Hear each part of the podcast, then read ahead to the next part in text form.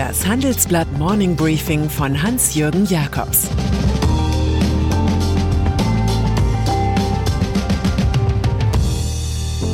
Guten Morgen allerseits. Heute ist Dienstag, der 24. März, und das sind heute unsere Themen. Lieber Grippe als Crash? Polizei ohne Corona-Schutz. Daimler hält Dividende hoch. Im Folgenden hören Sie eine kurze werbliche Einspielung. Danach geht es mit dem Morning Briefing weiter. Dieser Podcast wird präsentiert von Hiscox, dem Versicherer für Freelancer und Unternehmen. Hiscox hält seinen Versicherten den Rücken frei. Denn Hiscox schützt Selbstständige und Unternehmen mit der Berufshaftpflicht vor Schadenersatzforderungen, aber auch vor digitalen Risiken wie Hacking oder Phishing. Alles dazu unter hiscox.de. Bislang lebe die Gesellschaft in der Corona-Krise vom Grundsatz, Schwache zu schützen und nicht zu stigmatisieren. Nicht einmal die schlimmsten Autokraten, befand Giovanni Di Lorenzo in der Zeit, würden öffentlich eine bestimmte Rechnung aufmachen.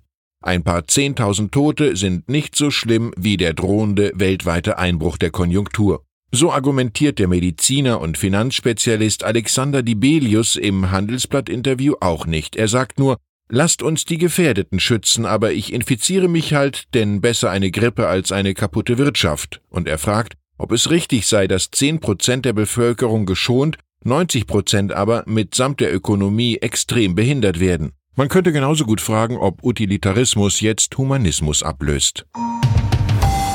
Solche Erörterungen weisen auf eine Debatte, die gerade erst beginnt und die nach ein paar Wochen Shutdown so richtig aufbranden wird, dass man nicht alle, sondern nur wenige in ihrer Freizügigkeit beschränkt. Dibelius ist als Investor der Firma CVC an die Unbarmherzigkeit von Bilanzen gewöhnt.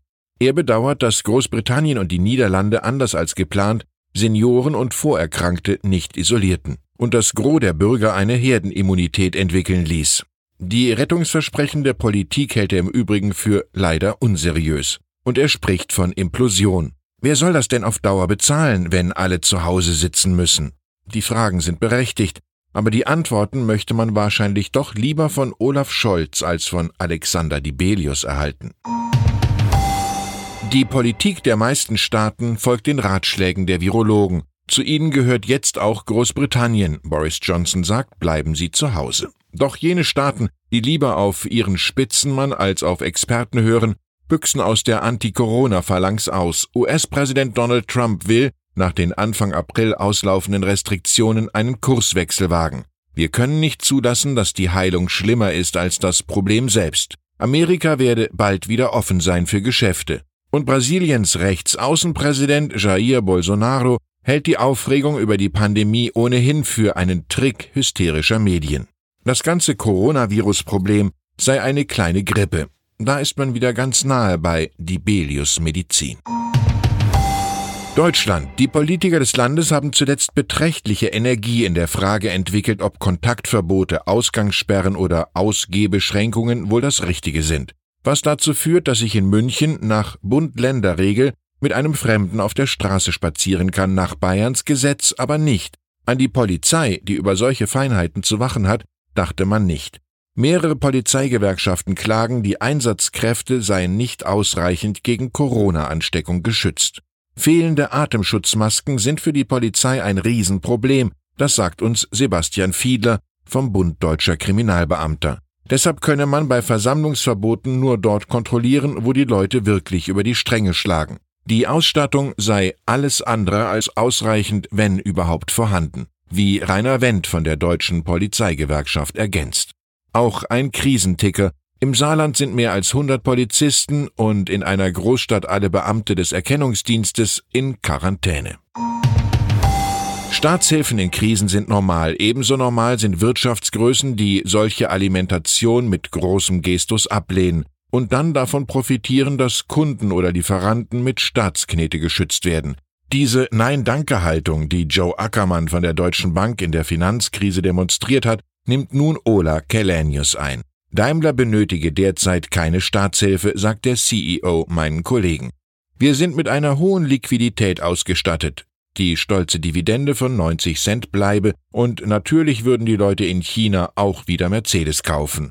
Oh, happy day, jubelten die Edwin Hawkins Singers einst zu solchen Botschaften, nur Die Schließung der meisten Werke in Europa und Nordamerika, Kurzarbeit in Deutschland sowie ein rapider Kursverlust wollen nicht recht zum farbschönen Stillleben aus Untertürkheim passen.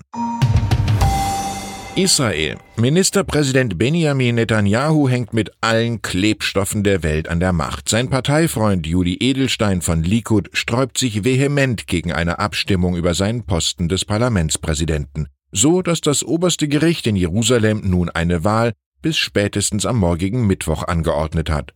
Sonst urteilten die Richter, wären die Strukturen demokratischen Lebens sowie die Grundlagen unseres parlamentarischen Systems beeinträchtigt.